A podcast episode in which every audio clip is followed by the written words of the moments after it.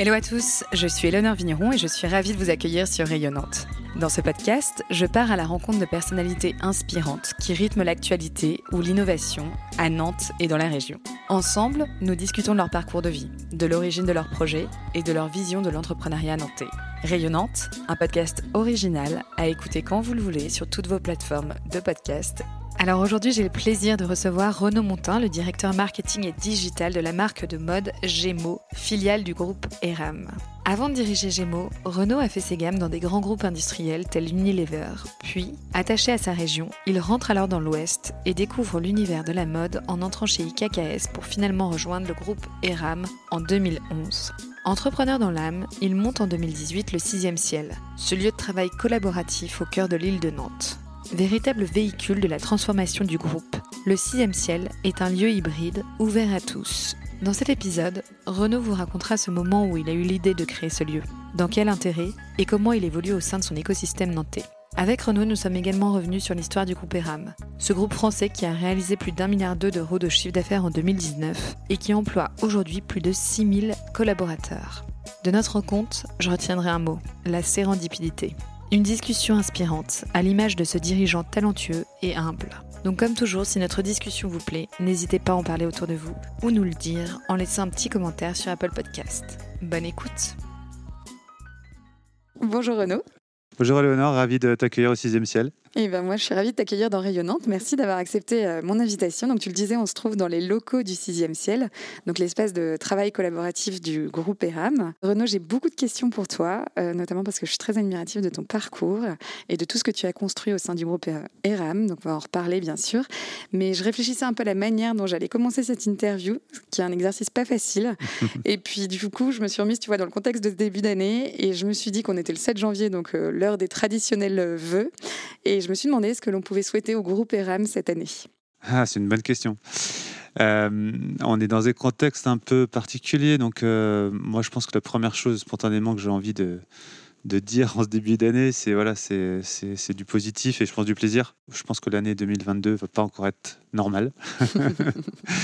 Et euh, je nous souhaite aussi encore une belle année de résilience. On a, on a démontré depuis deux ans, le groupe ERAM, une belle capacité de, de, résilience. Je pense qu'on est en train de vivre justement euh, voilà, un moment entre guillemets d'histoire sur, sur la dynamique du groupe qui est, qui est, qui est, passionnante et qui est, et qui est, vraiment, qui est vraiment chouette. Et donc je nous souhaite aussi de, de, réussir voilà, tout notre projet d'entreprise de, transformation. Bah on reviendra justement sur cette, sur cette gestion de, la crise au sein du groupe ERAM mais j'ai le sentiment aujourd'hui que les gens ne connaissent pas bien le groupe ERAM. Et du coup, je voudrais en profiter euh, pour que tu nous, bah, tu nous parles de ce groupe, que tu nous racontes son histoire, ses activités, euh, oui, bien sûr. Alors c'est vrai qu'on est un groupe qui est euh, de manière euh, historique assez, discret. Alors déjà, en plus, on vient plutôt du 49 que du 44. Euh, Mais nous, en fait, notre rayonnement, il est, il est territorial et il est régional. Donc on n'a aucun ego. Au contraire, on œuvre pour notre région et ce depuis le début. et c'est vraiment en fait l'histoire du groupe. Donc pour la petite histoire quand même en deux secondes, parce qu'il faut revenir dessus. On est né en 1927. Euh, le groupe a été créé par euh, Albert René Biotto et Marie-Joseph euh, Guéry. Et Albert René Biotto, lui, était fils d'artisan bottier.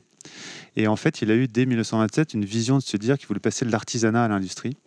Et il a créé donc avec euh, sa femme une première usine donc à, Saint-Pierre-Montlimar, donc dans les Mauges, avec la volonté voilà d'industrialiser plus fortement euh, ce, métier-là. Et pourquoi dans les Mauges? Parce que c'est une terre en fait historique autour du textile. Les métiers de textile sont partis assez rapidement. Et il a fallu se reconvertir voilà sur d'autres types de métiers, et notamment sur la chaussure. Et c'est pour ça d'ailleurs sur la chaussure plutôt accessible, contrairement à d'autres régions en France. Et donc euh, il a créé cette première usine il a toujours eu ce mot d'ordre-là qui était de faire le bien et bien le faire, justement de se dire qu'il allait autour de sa région développer son territoire, développer socialement les choses et bien le faire. Bah, on est dans le métier de la chaussure et donc c'est un métier qui est très technique. Il y a environ une cinquantaine d'opérations pour faire une chaussure, on ne le croit pas. Et donc ce sont des gestes métiers très particuliers qui nécessitent vraiment d'être, d'avoir des, gestes soignés, d'avoir une vraie attention et ça c'est hyper important. Et donc l'histoire elle vient de là, donc euh, en 1927.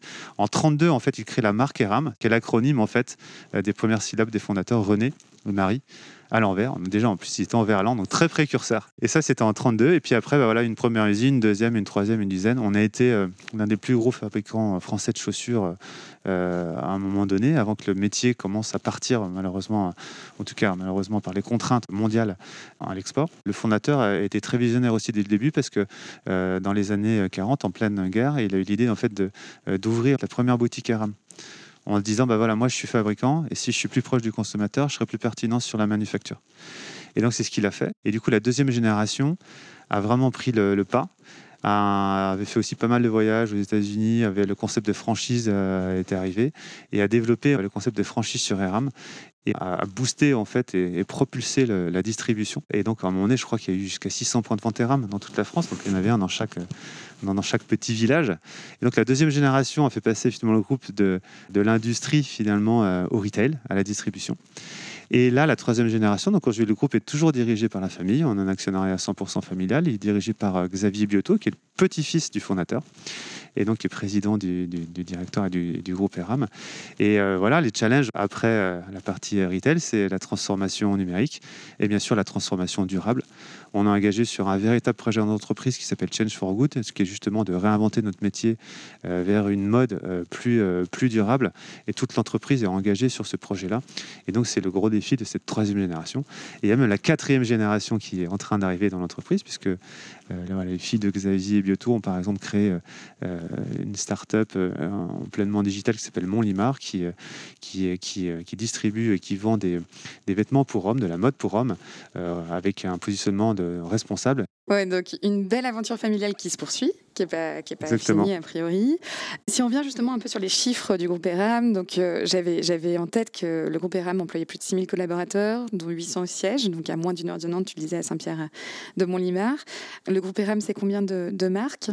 Alors, le groupe ERAM, en fait, on a un groupe qui fait à peu près 1 milliard hein, en, en, 2019. Euh, on a 850 points de vente. Donc, euh, voilà, c'est quand même. Euh, on est un groupe fortement orienté autour du retail. 6000, 6000 collaborateurs, une dizaine de marques. Et en fait, on a, on va dire, quatre principales activités. La principale est le retail. On a, on a joué avec la marque Gémeaux, hein, qui est le principe, la plus grosse marque du, du, groupe, qui est en périphérie des, euh, des, villes. Et après, toute la, voilà, toute la kyrielle de, de marques de centre-ville avec euh, Bocage, Melo Yellow, Eram, euh, Texto. On est actionnaire minoritaire aussi chez Fago, on a TBS. voilà, donc on est l'un des leaders aussi de la chaussure en centre-ville. Donc ça, c'est pour le pôle retail. On a un pôle aussi fort sur le, le, B2B avec Parade. On est leader de la chaussure de sécurité, enfin l'un des leaders de la chaussure de sécurité en France.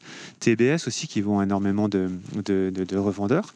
On a maintenu un pôle industriel. Hein. On est fier de garder justement encore deux usines en France, à côté d'Angers, à Mont-Jean-sur-Loire et à Jarzier, avec deux technologies différentes de fabrication, sur lesquelles on produit encore, euh, encore plusieurs centaines de milliers de paires en France, ce qui est peu, mais ce qui est beaucoup en fait, euh, puisqu'on est l'un des seuls à, garder le métier.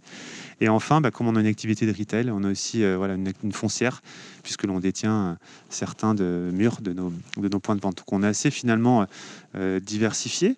Et euh, en termes de positionnement, on reste sur un positionnement, euh, voilà, entrée, entrée, entrée milieu de gamme, on, va dire, pour offrir justement une mode accessible. Et nous, notre, notre raison d'être, en tout cas notre mission, c'est de favoriser justement l'épanouissement de chacun dans tous les moments de la vie, avec toutes ces marques que l'on a, pour pouvoir répondre bah, aux différents besoins des uns et des autres. Tu parles justement de, de marque leader. J'ai lu aussi dans la presse que le groupe Eram était un acteur euh, incontournable des enseignes de mode françaises.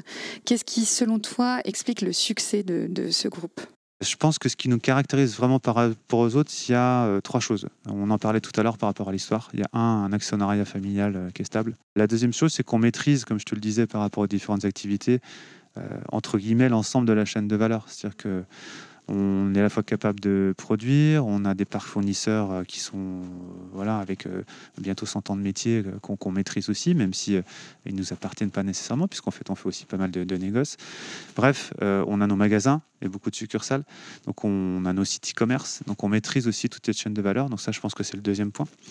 Et puis le troisième, c'est que bah voilà, on a des marques à forte notoriété sur leur segment. Donc on a aussi des positionnements hyper clairs et des marques à notoriété qui permettent aussi euh, bah, finalement de véhiculer des, des valeurs et c'est bien ça qui nous anime en fait nous c'est qu'on est un groupe avec euh, des valeurs une histoire et toutes nos marques ont leurs propres histoires leurs propres valeurs et quand on a un ADN qui est clair eh ben, c'est ce qui permet aussi de durer dans le temps Je rebondis un peu là-dessus parce que tu parlais de projet d'entreprise, votre projet euh, Change for Good, c'est ça, si Tout j'ai à fait. bien retenu. Quels sont du coup les, les principaux challenges de ce projet et comment est-ce que vous comptez y répondre? Notre ambition, c'est vraiment de devenir euh, une entreprise de, référence et reconnue pour ses performances responsables. On est sur la mode sur un, voilà, sur un secteur qui est euh, assez polluant. hein. C'est la, deuxième industrie la plus polluante, donc c'est hyper important euh, d'œuvrer en ce sens-là. On a énormément de sujets. Je pourrais t'en parler pendant, pendant des heures, mais voilà, notamment l'un des principaux, c'est autour de l'éco-conception. On a des vrais sujets autour euh, de, de, l'énergie, de la distribution, parce qu'il y a tout le packaging et ça, etc. Euh, et on- il y a une véritable dynamique et surtout une véritable dynamique d'innovation. Puisqu'en fait, c'est, j'ai pas forcément assez insisté tout à l'heure dans l'historique, mais on a toujours en fait innové depuis euh, 100 ans. Quoi. Voilà, quand on a voulu passer de l'artisanat à l'industrie, c'était innovant. Quand on a ouvert un magasin dans les années 40 en pleine guerre, c'était innovant. On a créé, euh, c'est nous qui avons démocratisé la semelle en, plastique pour que ce soit plus durable, plus qualitative. Ça, c'est dans les années 50. Et là, c'est vraiment source d'innovation. C'est pour ça que ce Change for Good a donné naissance, par exemple, à, des nouveaux modèles avec euh, Bocage où on peut louer, euh, on peut louer euh, ses, euh, voilà, chaussures et les rapporter, leur donner euh, une seconde vie, toutes ces dynamiques en fait d'éco-responsabilité. C'est une vraie source d'innovation pour nous. On a créé aussi une marque qui s'appelle Cécile, sur laquelle justement on pourrait démanteler et puis pouvoir rebichonner la chaussure et la remettre dans le circuit après. Donc ça crée une vraie dynamique d'innovation et de réinvention et de transformation qui est super chouette. Donc ce projet-là, Change for Good, notre ambition, voilà, c'est de se dire, on peut être des marques accessibles, mais on peut être les plus responsables possibles et on, veut rester fidèle à ce que je te disais tout à l'heure de, de faire bien les choses. Quoi. Et justement, tu reviens sur le, le sujet de la crise sanitaire dont tu parlais en, en introduction, que- qu'on vit depuis deux ans, qui a été très difficile, notamment, on le sait, hein, pour le monde du prêt-à-porter. Si toi, tu peux nous parler un peu de cette période complètement euh, inédite dans la vie d'une entreprise, comment est-ce que vous avez vécu ça de l'intérieur, tu vois? Comment est-ce que vous avez fait pour gérer ça et comment est-ce que vous en tirez parti aujourd'hui? Déjà avec beaucoup d'agilité. C'est-à-dire qu'on était déjà agile en tant qu'entreprise euh, voilà, euh, familiale, mais je pense qu'on l'est devenu encore plus. Alors là, on est même devenu euh, champion du monde à mettre en place des opérations du jour pour le lendemain, euh, à changer les plans pareil en, quelques heures. Donc ça, on a vraiment monté en, puissance et sur certaines entités, euh, dont Gémeaux, dans lesquelles je fais partie, ça nous a fait aussi même progresser, puisqu'en fait, quand on est un peu plus gros, ben, on n'est pas forcément assez simple. Et donc, je pense qu'on a beaucoup progressé sur la simplicité. Donc ça, c'est super, une belle agilité. On a souhaité à la fois garder le lien avec nos équipes, parce qu'il y a eu beaucoup de chômage partiel, parce que c'était hyper important pour nous, et le lien avec nos clients. Nous, à partir du moment où on s'est assuré que les conditions sanitaires, à l'époque, elles étaient moins scientifiques, mais en tout cas, le minimum était respecté, justement, on a continué, parce qu'on s'est dit, on veut garder le lien, c'est hyper important. Et on a vachement innové là-dessus. Euh, sur Gémeaux, par exemple, on pouvait plus distribuer les catalogues. Ben, on a fait euh, une petite opération hyper sympa. On a, euh, dans Animal Crossing, proposé des tenues virtuelles du catalogue qu'on ne pouvait pas sortir et euh, les offrir à nos clients. Sur les bébés nés pendant le confinement, on a envoyé à tous nos clients une petite box de remerciements parce qu'ils avaient acheté chez nous et qu'ils étaient contents de trouver chez nous des vêtements de bébé parce qu'il y avait une espèce de pénurie, si tu veux. Et donc ce lien-là, on faisait des tutos euh, dès la première semaine sur euh, Instagram pour, euh, pour pouvoir occuper les enfants, tout ça, etc. Et en fait, tout ça, c'était hyper important, cette notion de lien, à la fois en interne, bah, parce que l'isolement, c'est quand même pas facile, et pour certains, ça a été encore moins facile que d'autres.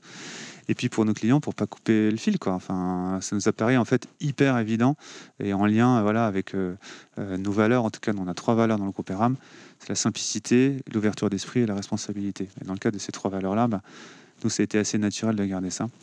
Et enfin, euh, je pense qu'on a, on a une belle sortie de pandémie, globalement. Euh, je te parlais du fait que, que- que nous, nous gagnions des, des- des- des parts de marché.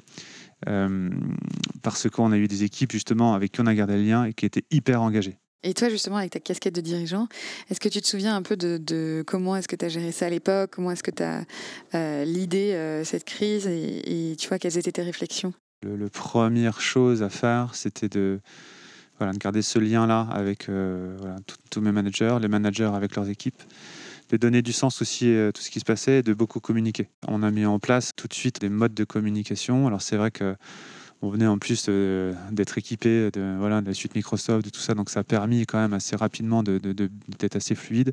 De toutes les semaines aussi d'éditer euh, un bulletin d'information dans, l'entreprise euh, pour pouvoir dire où on en était, ce qui allait se passer, donc de donner du sens en fait à tout ça. Euh, et je pense que ça a été ça les clés de, de la réussite, le lien, le lien et donner du sens. Et après, bien sûr, beaucoup de préparation. Euh, et notamment pour les magasins, puisqu'il y a des procédures très strictes à respecter en termes de, conditions sanitaires. Mais voilà, du lien et du sens, euh, surtout important. Et puis faites très vigilant sur les situations, effectivement, d'isolement des uns, des des autres. Mais je pense que collectivement, on a beaucoup appris, on est devenu plus agile, et euh, malgré le fait que ça a été difficile, et ça l'est toujours malgré tout un petit peu, eh bien, je pense que ça nous fait grandir. Et ça accélère aussi, d'une certaine façon, finalement, notre notre mue et notre transformation, et puis euh, euh, notre, euh, le fait que oui, il faut, il, faut avancer dans, dans, cette transformation. Une dernière question pardon, sur ce sujet, mais je voulais rebondir là-dessus. Tu parles de, nouveaux modes de communication que vous avez mis justement en place pendant cette crise. Est-ce que tu as, tu as en tête un exemple? Ce qui a quand même été très nouveau, c'est cette dimension de télétravail. Elle était forcément déjà un petit peu présente, puisqu'on avait déjà commencé à œuvrer dans ce sens-là. Mais je me rappelle en fait les premiers les premières euh, réunions de début de confinement, elles étaient encore en conf call avec un numéro qu'on appelait. Et, euh, voilà. Alors qu'en fait, après, bah, rapidement, on s'est tous mis finalement à Microsoft et euh, tout ce qui était visio, c'était quelque chose qui n'était pas du tout démocratisé. Donc ça, ça a fortement, effectivement, quand même changé la donne. Et c'est d'ailleurs ce qui est difficile aujourd'hui, puisque comme on peut travailler un peu près de n'importe où et qu'on peut faire des visios hein, quand on veut, il y a un vrai enjeu, je pense, pour moi, de, de pouvoir peut-être encore peut-être mieux redéfinir. Ben voilà, qu'est-ce qu'on fait quand on est euh, au siège à Saint-Pierre-Mont-Limard Qu'est-ce qu'on fait quand on est au sixième ciel Qu'est-ce qu'on fait quand on est en télétravail euh, et, et, quel est le rythme ou le, ou le biorhythme de l'entreprise par, rapport à, par rapport à tout ça et c'est vrai que je pense que le télétravail, c'est super. par contre, on est beaucoup avec tout ce qui est visio et toute la connexion, la tête dans le guidon. Et ce qui peut être, je pense, euh, dangereux à, moyen terme ou à long terme, c'est justement de, perdre cette ouverture d'esprit. On gagne en efficacité, mais cette notion justement de relation, de lien dont je parlais tout à l'heure, de, de sérendipité aussi, euh, elle est pour moi au moins tout aussi importante. C'est ce qu'on essaie d'ailleurs d'incarner, on en parlera tout à l'heure au, sixième ciel. Et donc je pense qu'il faut faire attention à ça, en tout cas moi c'est un point de vigilance que je me mets. c'est qu'on est très efficace euh, en opérationnel et on avance euh, vite. mais il faut savoir aussi à un moment donné peut-être voilà, prendre du recul et arrêter peut-être un peu le temps et, essayer de se projeter. C'est je pense les enjeux qu'on peut avoir en, dans les entreprises en général. Bon, j'aimerais qu'on parle quand même un peu de toi euh, ici, Renaud, euh, notamment pour apprendre à mieux te connaître. Alors, je te propose qu'on commence par faire un, retour en arrière, par parler de ton enfance, de tes débuts. Je suis né à Cholet, j'ai grandi à Cholet. Euh, j'étais, j'ai fait toute ma scolarité jusqu'au, jusqu'au bac. avant de partir à Angers pour, pour, pour ma prépa. Donc moi j'ai voilà, bah, j'ai 43 ans, maintenant 44, trois enfants. Alors j'habite à Nantes désormais. Pendant un moment, je me rappelle quand j'étais petit, je voulais être pâtissier. Ah oui Ouais, moi je suis assez gourmand et puis je sais pas, j'aime bien, euh, j'aime toujours bien d'ailleurs faire un peu, euh, un peu la cuisine, etc. quand j'ai le temps. Et puis c'est un petit sas de, euh, voilà, c'est mon sas de, de, décompression aussi, je pense, et puis pouvoir faire plaisir aussi aux autres. J'ai pas fait carrière en pâtisserie et peut-être ce qui m'a marqué moi, entre guillemets, dans mon enfance, puisque tu me parles de ça, c'est que je suis parti en fait à la fin de ma seconde aux États-Unis pendant un an. En fait, mon père à l'époque travaillait pour une boîte américaine et il proposait à certains enfants, en tout cas une bourse euh, pour, euh, pour, pour partir. Et je suis parti dans une famille d'accueil en Californie. Génial. Euh, pendant un an au lycée, à la high school américaine. Donc j'étais en seconde et là-bas j'étais au niveau de terminale. D'accord. Et donc je suis resté pendant un an là-bas. Et à l'époque, bah, il n'y avait pas Internet. Il n'y avait pas de réseaux sociaux. Donc on se téléphonait une fois par semaine, on s'écrivait des lettres. et ça reste voilà, quelque chose de marquant moi, dans, dans, dans, mon parcours et dans, je pense, dans ma personnalité aussi. Euh, ce séjour, euh, ce séjour là-bas, ça m'a pas mal marqué et aussi impulsé aussi certaines choses euh, pour, pour la suite. Et du coup, est-ce que justement tu pourrais revenir un peu sur ton parcours entre voilà, ce, ce voyage aux États-Unis, depuis ce voyage aux États-Unis jusqu'à ton arrivée au sein du, du groupe ERAM? Ouais. Euh, alors j'ai fait, euh, après Cholet, j'ai fait une prépa à HEC à, à Angers. J'ai pas eu HEC. J'étais pas assez doué en maths. Donc j'ai fait Schema euh, à Lille. Ouais, qui est une très bonne école aussi. oui, oui, tout à fait. J'ai fait Schema à Lille pendant trois ans d'ailleurs. J'ai beaucoup aimé cette région. j'ai beaucoup aimé l'état d'esprit des, des gens du Nord qui sont hyper accueillants. Enfin, il y, a une belle ambiance. C'est vraiment chouette. Je prends toujours plaisir à y retourner. Et j'ai commencé ma carrière chez Unilever. J'ai fait euh, une année de césure chez Unilever. J'ai commencé dans la margarine, après dans les surgelés, et après été dans les glaces. C'était euh, voilà, finalement par rapport au côté pâtissier, euh, ouais, voilà, j'y suis, quand même passé, j'ai retrouvé. tu étais en, marketing? Voilà, j'étais en marketing. j'étais directeur, je fais pas mal de poches chez Unilever, mais mon dernier, effectivement, j'étais directeur de marque sur Magnum, qui était l'une des marques internationales du, du, groupe euh, Unilever. Donc c'était effectivement un socle assez formateur pour moi dans ma carrière autour de, des marques, du client. Une boîte qui était très business, donc ça m'a quand même beaucoup marqué. Et une boîte euh, très, formatrice. Je suis parti après euh, parce que j'avais pour projet de revenir dans ma, dans ma région, tout simplement. Donc j'ai été frappé à différentes portes, dont celle de, de, de, d'IKKS. Donc j'étais voir le, directeur général que j'avais vu dans mon annuaire des anciens pour tout simplement solliciter une interview et lui dire, demander, bah voilà, je j'ai vendu des surgelés et des glaces, euh, la mode, ça me plaît bien. Est-ce que vous avez des conseils ou voilà comment ça marche chez vous pour comprendre et tout. Et puis finalement, je suis ressorti avec un job. Donc il m'a pris euh, en tant qu'adjoint de, je tiens d'ailleurs à le remercier. Euh, il m'a pris en tant qu'adjoint de direction, donc je faisais des missions transversales pour lui. et après, il m'a donné, bien entendu, des sujets opérationnels. J'ai lancé en 2007 l'e-commerce chez KKS. L'objectif, c'était de reprendre une direction de marque. Et donc, j'ai repris la direction d'une petite marque qui s'appelle Jean Bourget, qui était euh, positionnée sur euh, du vêtement pour enfants euh, assez quali, une marque aussi régionale. Et donc, j'ai fait ça pendant, pendant trois ans. Un super challenge, une vraiment très belle équipe. Donc, voilà, je gérais toute, la, toute la business unit de ce site-là. Et puis après, bah, je suis tombé sur une offre du groupe ERAM pour reprendre la direction marketing et digital d'ERAM, de la marque donc mère. Et donc, euh, ce qui m'a tout de suite plu, c'était les valeurs dont je t'ai parlé tout à l'heure, euh, familiales. Euh, et sur ERAM en particulier, bah, d'être sur la marque un petit peu bah, phare, quoi. Enfin, en tout cas historique. la marque aussi de mon enfance. je te dis que je venais de Cholet, donc bah, forcément, c'était une marque qui me parlait beaucoup. Et puis, avec un challenge de de, de, de, de, rénovation et de, de, réveiller justement en fait euh, cette marque-là euh, historique euh, sur laquelle il y avait une belle transformation à faire, une belle transformation numérique. Donc j'ai fait ça en fait pendant, pendant plusieurs années. Donc ça fait dix ans que je suis dans le groupe ERAM. Et on, voilà, on a bien rénové avec les équipes la marque, son positionnement, la transformation numérique, le marketing client, etc. etc. Et après, du coup, euh, bah voilà, j'ai pu euh, finalement récupérer dans mon giron d'autres marques euh, comme Bocage, Melo Yellow, Texto, sur la partie transformation numérique pour justement créer des synergies. La particularité qu'on a dans le groupe, effectivement, c'est qu'il y a Gémeaux qui, qui représente une majorité du chiffre d'affaires. Et les autres marques, en fait, on a besoin de créer encore plus de synergie pour, pour monter en, en compétences. Et donc, j'ai travaillé beaucoup là-dessus. Et donc, on a créé un centre de, compétences en fait euh, numériques sur toute la partie euh, digitale sur ces marques-là, Bocage, euh, Melo Yellow, Texto et RAM.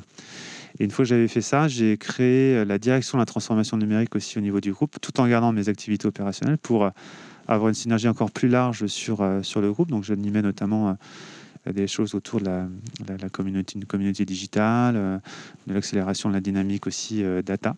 Et c'est dans ce cadre-là qu'est né le sixième ciel, on, en reviendra, on y reviendra euh, tout à l'heure. Et puis après, j'ai accéléré un projet d'entrepreneuriat sur une chaussure connectée. Et puis après, ben, en fait, on, on m'a appelé pour euh, le challenge euh, Gémeaux. Donc, ça fait euh, depuis deux ans que je suis sur la marque Gémeaux. D'accord. donc, j'ai la direction marketing et digital de Gémeaux. J'ai un peu plus de 80 personnes. Et c'est plusieurs équipes. C'est d'abord une, une, équipe communication, voilà, dans le sens euh, classique du terme, avec tous les réseaux sociaux, euh, la com, euh, les médias, etc. J'ai toute une équipe en fait merchandising, donc que ce soit en amont ou en aval et avec la gestion du, concept. J'ai tout l'e-commerce avec une vraie dimension omnicanal, puisqu'en fait, Gémeaux, on a 430 magasins, donc l'enjeu est vraiment de rendre la marque la plus omnicanal possible et de faire de plus de synergie possible entre le on et le offline. J'ai créé aussi il y, a, un an une cellule CRM et, data, donc tout ce qui peut tourner autour du marketing client et de la donnée, euh, puisque c'est des choses qui sont hyper importantes euh, aujourd'hui. Et j'ai pu créer aussi à mon arrivée chez chez Gémeaux une cellule qu'on appelle les, les, nouveaux business. Donc c'est une cellule dans laquelle on va opérer tous les projets de relais de croissance ou de réinvention du Gémeaux de demain. Donc, par exemple, on a pu ouvrir des corners euh, chez Total. On a un déploiement de cornerisation aussi chez Intermarché. On a lancé euh, Gémeaux pour, euh, pour les pros. Donc, voilà, pour, on va aller marcher des prisons, des lycées hôteliers, des associations. et ça marche très fort. Et on a travaillé aussi sur des sujets de seconde main, enfin bref, tout ce qui peut être business alternatif dans le bon sens du terme pour pouvoir en fait inventer le, le, le, Gémeaux de demain et trouver les prochains euh, relais de croissance. Donc une équipe, euh, déjà une belle équipe, avec qui je prends plaisir à travailler tous les jours et euh, vraiment très pluridisciplinaire. Et c'est vrai que moi c'est ça que j'aime aussi, c'est de passer, pas du coq à l'âne, mais en tout cas, j'aime bien avoir cette pluridisciplinarité et cette hétérogénéité que je trouve hyper riche, en tout cas moi qui me passionne enfin dans mon métier tous les jours. Selon toi, quels sont tes, talents, tes compétences pour diriger une marque comme Gémeaux aujourd'hui? Je pense que j'en retiendrai surtout, euh, surtout une, euh, qui est celle de, de l'ouverture d'esprit. Je reparlais de nos trois valeurs du, du, groupe, c'est la simplicité, l'ouverture d'esprit et, la responsabilité. Et je pense que l'ouverture d'esprit, en fait, dans mon métier et cette curiosité, en fait, au quotidien, elle est, elle est primordiale parce que, comme euh, je te le disais, bah, la mode, ça se réinvente tout le temps. Les tendances, elles arrivent, elles repartent. Sur le numérique, euh, il y a des choses qui poussent euh, tous les jours. Le client est de plus en plus exigeant, ce qui est bien. Il nous remet de plus en plus en question, ce qui est très bien aussi. et je pense qu'il faut, avoir une vraie force, effectivement, de, de curiosité, d'ouverture d'esprit et une vraie humilité aussi, justement, pour voilà, être résilient. Euh, et on constate, et moi ce que je peux constater quand même, c'est que ça évolue toujours plus vite en fait. Euh, et donc il faut être euh, voilà, très à l'affût et très humble, je pense, par rapport à, ce qu'on peut, à peut faire. Et puis après, voilà, il faut avoir aussi une bonne capacité voilà, de résilience et de, et de résistance dans un monde qui, qui, change beaucoup. Et là, on le voit bien dans un contexte quand même bah, assez mondialisé aussi on peut subir voilà, une certaine pénurie de matière, euh, des tensions sur l'approvisionnement. Euh, euh, voilà, la vie n'est pas un long fleuve tranquille. Et, voilà, c'est pas tout, c'est pas toujours ça. Il faut savoir rester aussi calme. je pense et zen par rapport à tous les les changements environnementaux que, que, que l'on peut avoir. Et du coup, bah, à l'inverse, je vais faire, je vais faire appel à ta part d'humilité. Est-ce qu'il y a eu tu vois, des, des, des, erreurs, des décisions euh, que tu as prises qui ont pu être euh, mauvaises et, euh, ou du moins que tu as regrettées? Ah, C'est une question difficile. parce que je pense qu'en bientôt 20 ans de carrière, des erreurs, j'en ai fait un paquet. et j'en fais toujours. Je pense que ce qui est important par rapport. je vais te répondre à la question. Hein.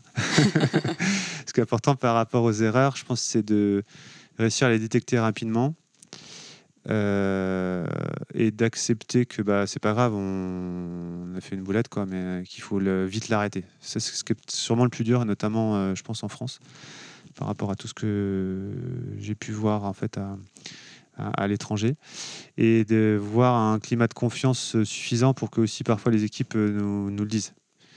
Donc je pense que ça, c'est l'enjeu. Alors j'arrive pas euh, parce qu'en fait, je pense que j'en fais encore beaucoup et, j'en ai fait beaucoup, mais je pense que si j'avais un regret, parce que c'était aussi ça dans, ta, dans, dans, dans, dans la question, c'est. Euh, moi, il est plutôt autour de. Euh, et c'est pas forcément une erreur, en fait, si tu veux, mais de fait de dire comment j'arrive à passer suffisamment de temps, justement, avec les équipes.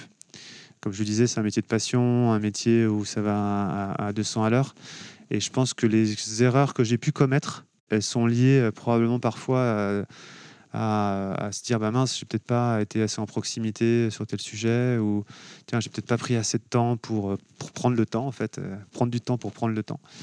et ça, c'est, je refais le lien avec tout à l'heure quoi, sur les visios, les machins. En fait, on est, on est souvent un, peu trop dans la, dans, dans, la machine.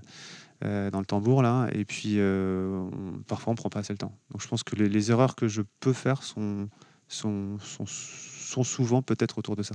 Et est-ce que tu as justement des, des mentors, des, des, sponsors tu vois, qui t'inspirent, qui te, qui te guident? J'échange beaucoup et d'ailleurs je faisais partie de son club. désormais il a arrêté de, de, Georges Lewy, qui est l'un des, l'un des pontes du, du, marketing en France, qui est un, un, sage du métier qui, voilà, qui m'inspire beaucoup et qui m'a beaucoup fait de mentoring. Euh, mis à part, mis à part euh, sur ce secteur-là, voilà, c'est plutôt des. Je prends en fait des choses qui m'ont marqué à travers différentes personnalités et, ça me marque sur un certain aspect et ça me, ça me façonne peut-être sur une certaine facette de, de, ce que je peux faire ou ce que je peux, ce que je peux euh, entreprendre. Et puis, comme je disais tout à l'heure, en fait, moi, mes, mentors en fait du quotidien, c'est un petit peu tout ce qui se passe autour de moi. Ça peut être euh, mes enfants, ça peut être quand je vais sur les euh, réseaux sociaux, euh, les collaborateurs qui ont une passion, je sais pas quoi, sur quelque chose et qui, et, qui t'en parlent. Et c'est d'ailleurs comme ça que moi je me suis formé. Bon, on va s'intéresser à, ce qui m'amène aujourd'hui à te rencontrer, le sixième ciel, donc ce lieu de travail collaboratif, je le disais, qui a été créé en 2018, qui se trouve donc au cœur de l'île de Nantes, au sixième étage du bâtiment Zéro Newton. Alors pour qu'on comprenne un peu le, le pourquoi de ce projet, j'aimerais bien que tu reviennes, s'il te plaît, sur son, sur son origine.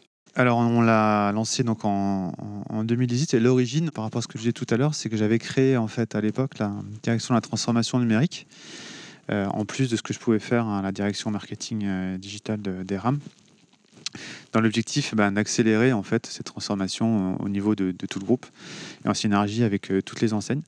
Et en fait, euh, rapidement, en fait, sur cette transformation numérique, enfin, c'est pas rapidement, en fait, dans tous les projets de transformation numérique, ce qui est hyper important, c'est ce qu'on appelle chez nous le change, donc la capacité justement à, accompagner ces changements au niveau de la culture et donc, euh, j'ai bien entendu travailler sur tous ces sujets d'accélération numérique, euh, e-commerce, data, etc.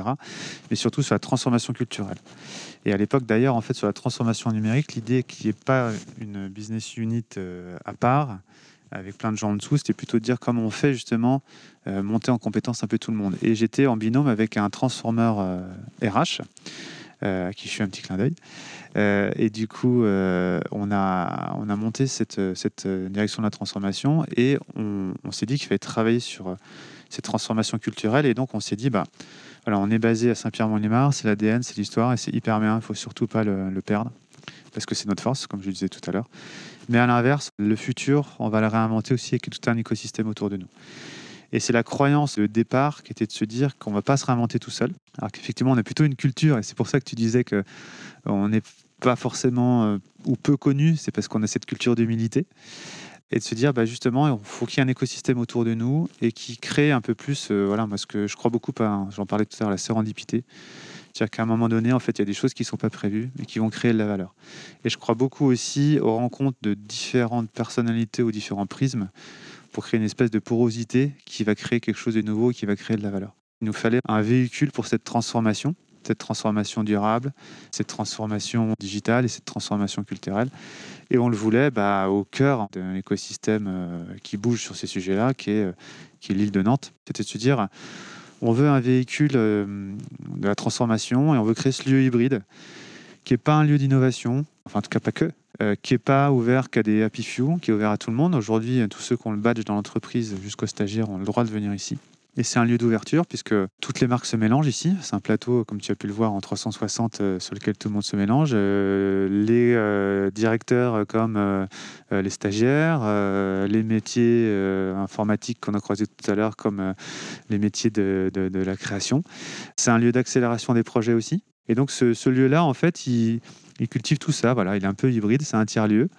Et euh, j'ai envie de dire que même euh, chacun va venir façonner euh, ce qu'on qu'on qu'on pourra y faire, avec au cœur de ça, bah, de se dire que bah, va créer des bah, justement des liens, des rencontres peut-être improbables, et qu'on est aussi au cœur de l'écosystème qui bouge et que voilà, on s'ouvre à tout ça. Et donc on était vraiment fidèle en, créant ce lieu-là à cette valeur du groupe historique d'ouverture d'esprit, de curiosité et d'innovation. D'accord. Et comment est-ce qu'on monte un projet comme celui-ci?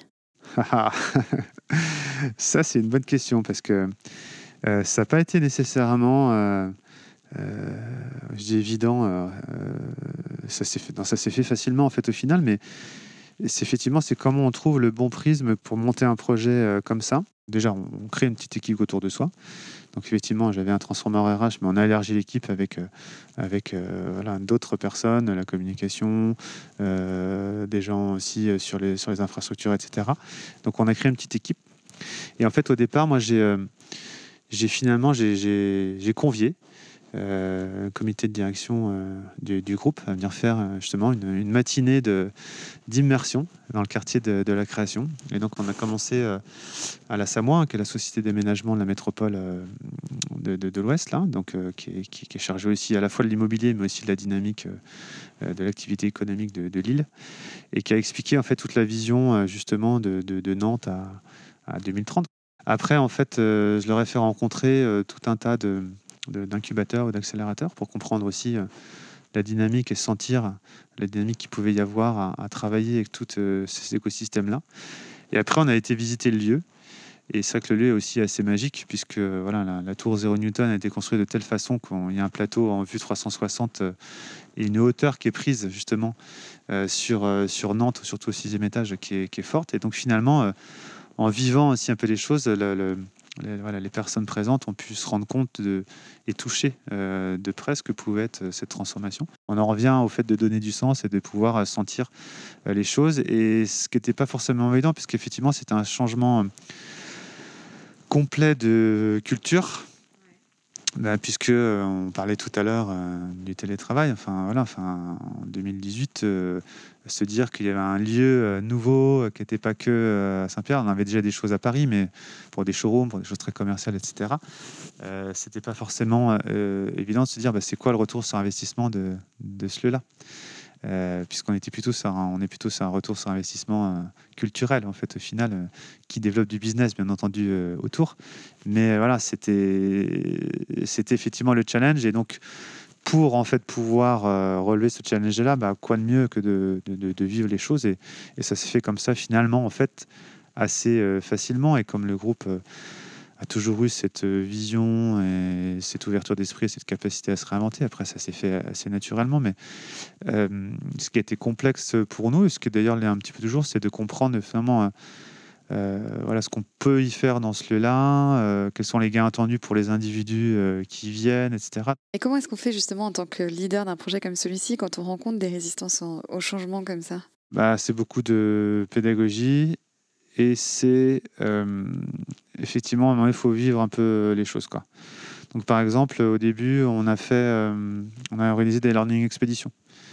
Donc, on faisait tous les mois, en fait, une learning expédition. On conviait les collaborateurs, une petite, dizaine. Et d'ailleurs, c'était sur une journée finalement. Le matin était une découverte de l'écosystème qui est autour.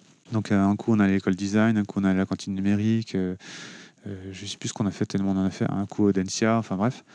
Et l'après-midi, on essayait de trouver en fait une formation sur une thématique. On a fait une formation, par exemple, sur le, design thinking, une formation sur les pitchs une formation. Voilà, on essayait de trouver en fait une thématique aussi euh, qui était liée à ces nouveaux modes de travail, ces nouveaux modes collaboratifs, ces nouveaux modes de, pensée. C'est ça le plus dur parce que quand euh, moi je parle du sixième ciel avec cette dimension en fait écosystème qui est forte, j'ai eu des questions par exemple, bah oui, mais quand on vient au sixième ciel, on ne le voit pas l'écosystème. Bah, l'écosystème, oui, on est dedans, mais en fait il faut aller aussi le chercher. Et c'est ça qui euh, qui est peut-être paradoxal parce qu'on a une énorme ouverture d'esprit, mais comme on est sur du retail, euh, du ROI, de la performance, etc., c'est de se dire, bah oui, comment en fait finalement quand je viens peut-être une demi-journée, une journée, mais en fait euh, aller à une conférence à côté, euh, il n'y a peut-être pas de ROI immédiat, mais c'est pas grave.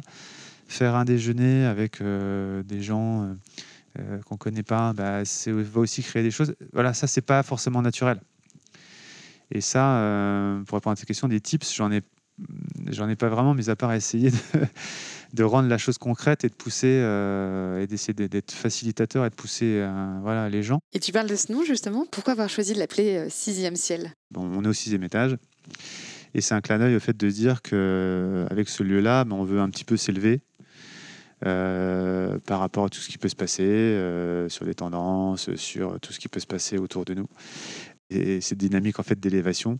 Mais on a quand même rajouté, puisqu'on est dans la chaussure, comme tu peux le voir, les pieds sur terre, parce qu'on est quand même vendeur de chaussures au départ et on est des gens, euh, on disait simple et dans simplicité il y a pragmatique. voilà, on, aime bien les idées, mais on aime bien les faire aussi et que ça sert la, cause.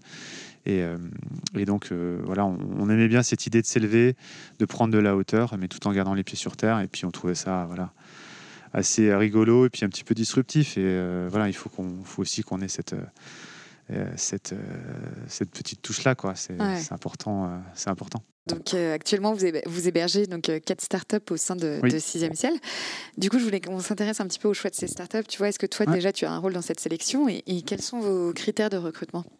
C'est vrai que dès le départ, en fait, on avait prévu ce là avec des, des, colocataires. C'était vraiment une, une volonté dès le départ de dire qu'en fait, si on faisait celui-là, on voulait pas le, le, faire tout seul et on voulait et intégrer une dynamique euh, justement de, création, sans lien avec notre ADN, qu'on euh, est une entreprise justement on développe notre territoire et, et on a toujours aussi développé euh, les talents de par avec nos partenaires, nos collaborateurs, etc. Donc c'était vraiment nous naturel et, surtout volontaire dès le début, en tout cas dans le cahier des charges. Et donc aujourd'hui on a quatre startups, on a Oxygène, la chouette compagnie, Tembo Tool et Synergie. Et en fait, les, j'ai envie de dire qu'il y a peut-être quatre grands critères de sélection. Donc euh, il y a tout ce qui peut tourner autour du design. Par exemple, la chouette. Euh, c'est ça, la chouette, euh, ils avaient travaillé justement sur l'application, sur notre chaussure connectée. C'est des Grenoblois à la base et qui veulent s'établir à Nantes. Et donc, on leur ouvre notre nid pour venir chez nous. Et puis, et puis on leur ouvre aussi voilà, la façon de s'infiltrer aussi justement bah, dans le quartier, la création. Euh, ça, c'est le design. Tout ce qui peut être autour du développement durable, puisque Change for Good, c'est quand même un projet d'entreprise, mais avant tout une démarche de développement durable et de transformation durable.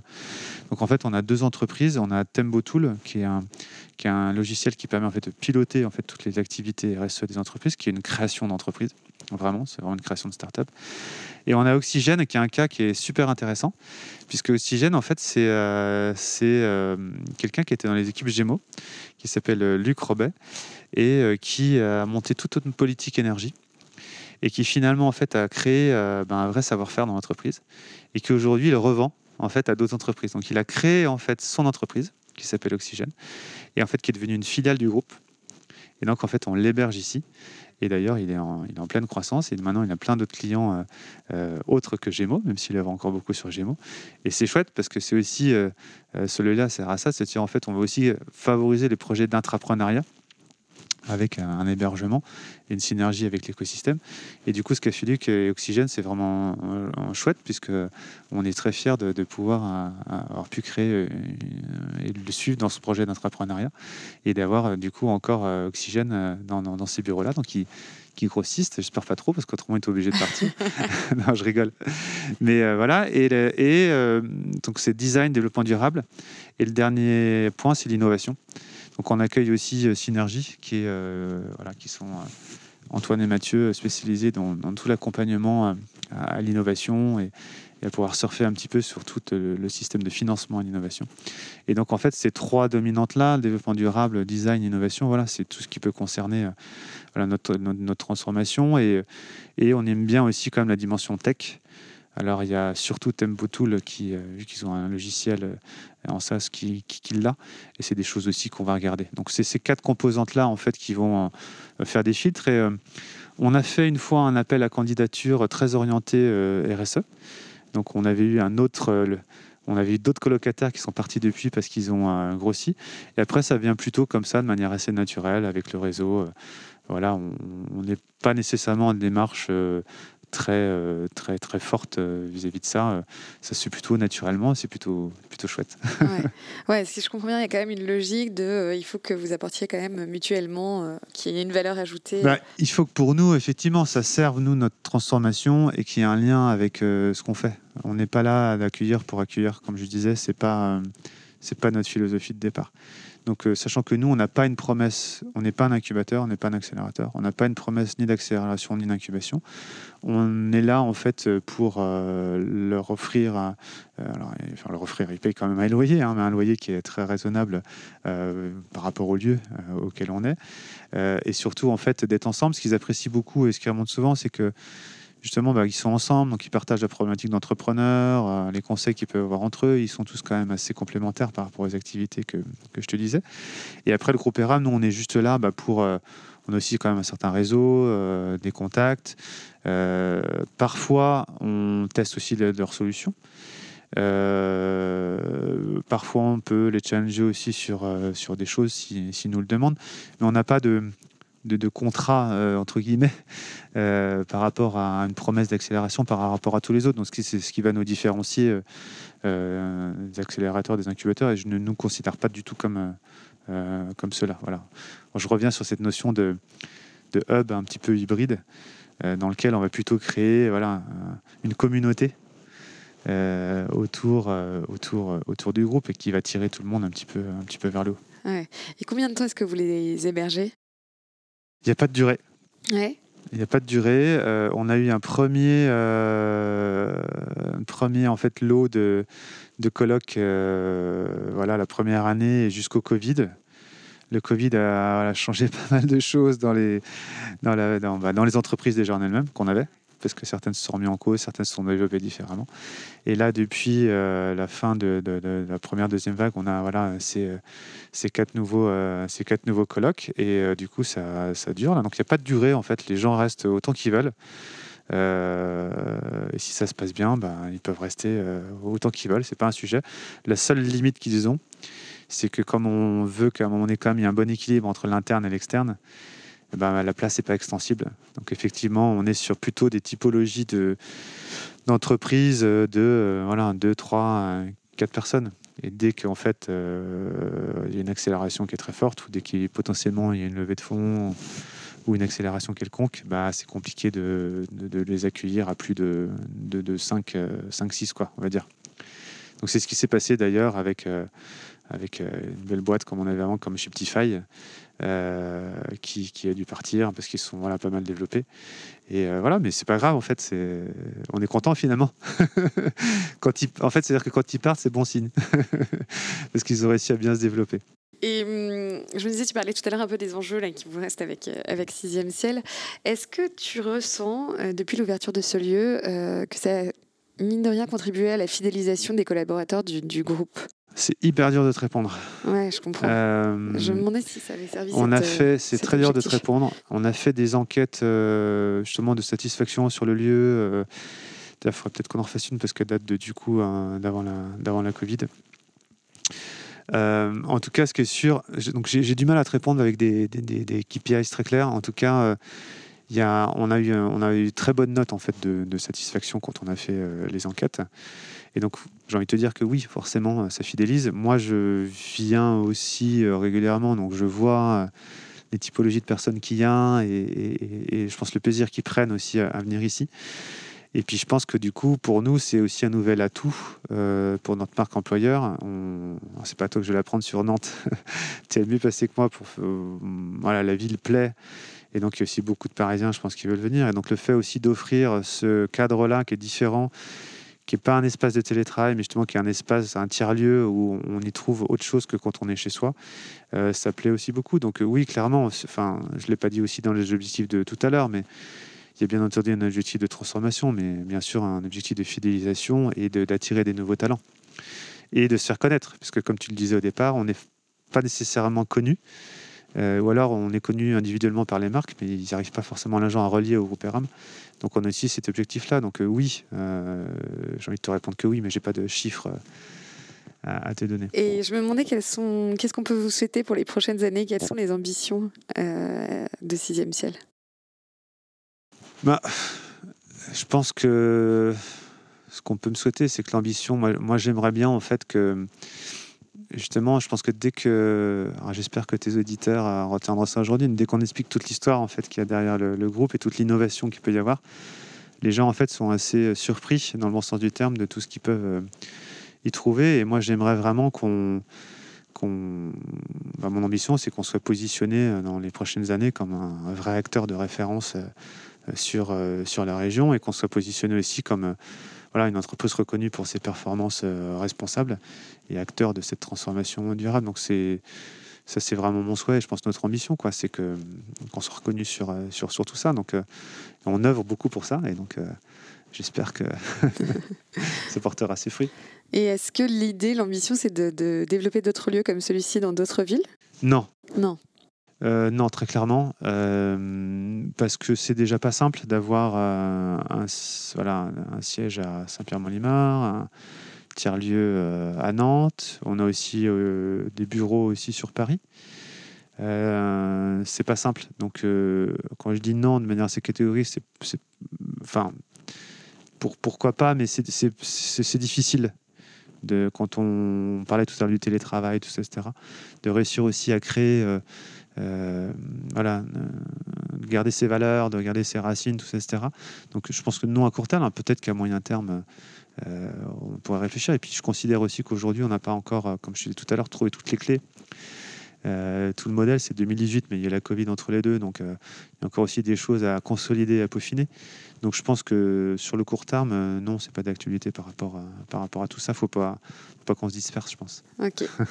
Et euh, en, t'écoutant parler, j'ai le sentiment quand même que, que, vous interagissez beaucoup avec votre euh, écosystème, avec tout le territoire nantais, que vous êtes engagé dans ce développement, dans le développement du territoire. Est-ce que tu peux nous, nous dire un petit peu plus en détail comment? Oui, alors c'est vrai que on, a beaucoup développé euh, ces dernières années, et notamment avec euh, le sixième ciel, en fait, toutes les, toutes les synergies avec notre écosystème. Euh, à commencer par être en lien avec effectivement bah, tout le quartier de la création, voilà, toute l'innovation et le numérique sur, sur la ville de Nantes. Donc ça, c'est, ça, c'est hyper important.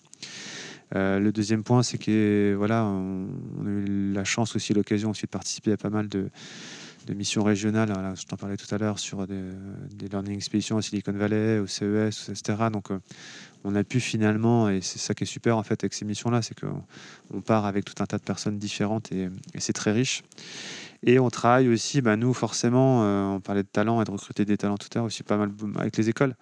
Et en l'occurrence, on est aussi venu ici au Zero Newton parce que ben, tu vois l'école de design là pas loin, euh, qui est en train d'être construite, euh, Ondencia à côté, euh, la Hal 6 avec l'université. donc on travaille pas mal avec eux. Là, en ce moment, par exemple, j'ai un cas, cas d'école avec l'université de Nantes sur la Design Factory qui agrège d'ailleurs d'autres écoles, l'école de design, l'école d'ingénieurs, etc. Donc c'est vraiment très top. Et on s'est associé aussi bah, dès la création de ce startup pseudo, donc d'Imagine Machine, avec Rob Spiro. Le groupe ERAM est associé depuis les débuts, donc a participé à la première levée de fonds et aussi à la deuxième, euh, pour euh, participer à toute cette dynamique aussi euh, d'innovation, d'innovation durable, parce que le positionnement est aussi autour de ça, et la dynamique de création d'emplois parce qu'en l'occurrence, il y a énormément de startups qui ont été créées et ça crée de l'emploi.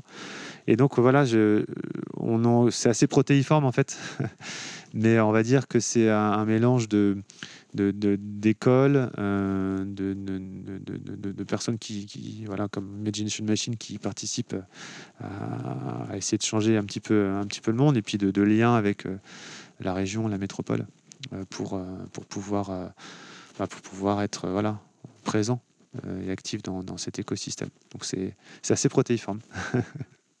et toi, justement, à titre personnel, qu'est-ce que qu'est-ce que évoques Nantes? Qu'est-ce que tu aimes faire à Nantes? Euh, je dis toujours, je mets toujours, j'aime bien mettre ce clin d'œil à chaque fois. Nantes, c'est la, la, West Coast finalement. c'est notre, pas mal. c'est notre West Coast à nous. Euh, voilà, bah, ne serait-ce que par euh, le climat tempéré, la mer. on voit la Loire là, pas loin, mais cette ville aussi un petit peu ouverte, je pense, sur le monde, de par son histoire. Et, en plus, là, sur l'île de Nantes, on, le sent, on le sent encore plus ce côté ouverture aussi, euh, voilà, euh, sur la culture. ça, ça, date de, héros euh, et c'est encore, voilà, encore, ça, perdure.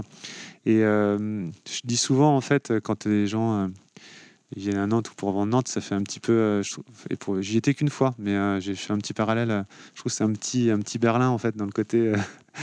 dans le côté un petit peu alternatif, plutôt quand même assez ouvert, le côté culturel, le côté aussi un petit un peu industriel. Euh, voilà, je fais aussi un petit peu de parallèle par rapport à ça. Donc, euh, non, la, la, West Coast, moi j'aime bien. West Coast attitude. Est-ce que tu as des bonnes adresses à nous partager? Voilà, j'en ai plein. Euh, j'en ai plein, j'en ai plein. Au sixième ciel, on aime bien, on aime bien faire des after work de temps en temps. Et on va, il y a Pose là qui fait le hot dog là qui a ouvert son son, resto là en fait l'été dernier, je crois de et c'est top. Et Ben, il est, il est hyper sympa. Et alors certains vont manger des hot dogs le midi, voilà, mais le soir en fait, il est en mode after work et des tapas et l'ambiance est chouette. Et en plus, il y a un DJ à chaque fois, c'est vraiment très sympa. Et soit on va là, ou soit on aime bien aussi aller à la sourcerie. Voilà, il y a des bonnes, des bonnes bières. Moi, j'aime bien ça et, et c'est très chouette.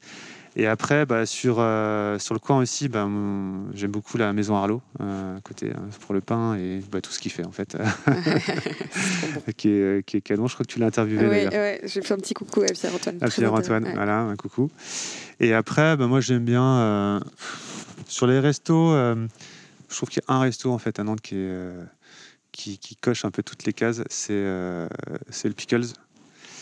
J'aime bien en fait parce que c'est à la fois un peu gastro, c'est pas très cher, enfin en tout cas c'est raisonnable. Et puis l'ambiance est sympa. Quoi, voilà. J'aime bien moi quand c'est euh, voilà, pas prise de tête, euh, que c'est bon, euh, qu'il y a des mélanges. Voilà, c'est difficile de trouver de la place souvent, mais j'aime beaucoup cela. Et puis j'aime beaucoup, moi j'aime bien la musique aussi, donc je suis assez fan de Sterolux, donc j'aime bien aller voir des, des, bons concerts aussi euh, là-bas et le lieu est vraiment chouette et euh, le son aussi est bon. Bah écoute, merci beaucoup Renaud en tout cas pour, euh, bah, le temps que tu m'as accordé aujourd'hui. Je suis désolée parce que le temps a filé, mais, mais c'était très intéressant. Bah, merci, beaucoup pour l'échange. Tu es la bienvenue au 6 ciel quand tu veux. Merci. N'hésitez pas à venir le découvrir. Voilà, à très bientôt. à bientôt. Merci pour votre écoute. J'espère que mon épisode avec Renaud vous a plu, vous a inspiré. Si c'est le cas, n'hésitez pas à en parler autour de vous, à nous laisser un petit commentaire et 5 étoiles sur Apple Podcast. En attendant, je vous souhaite une très belle journée et je vous donne rendez-vous dans 15 jours pour un nouvel épisode avec la sublime Anna Fiorentino.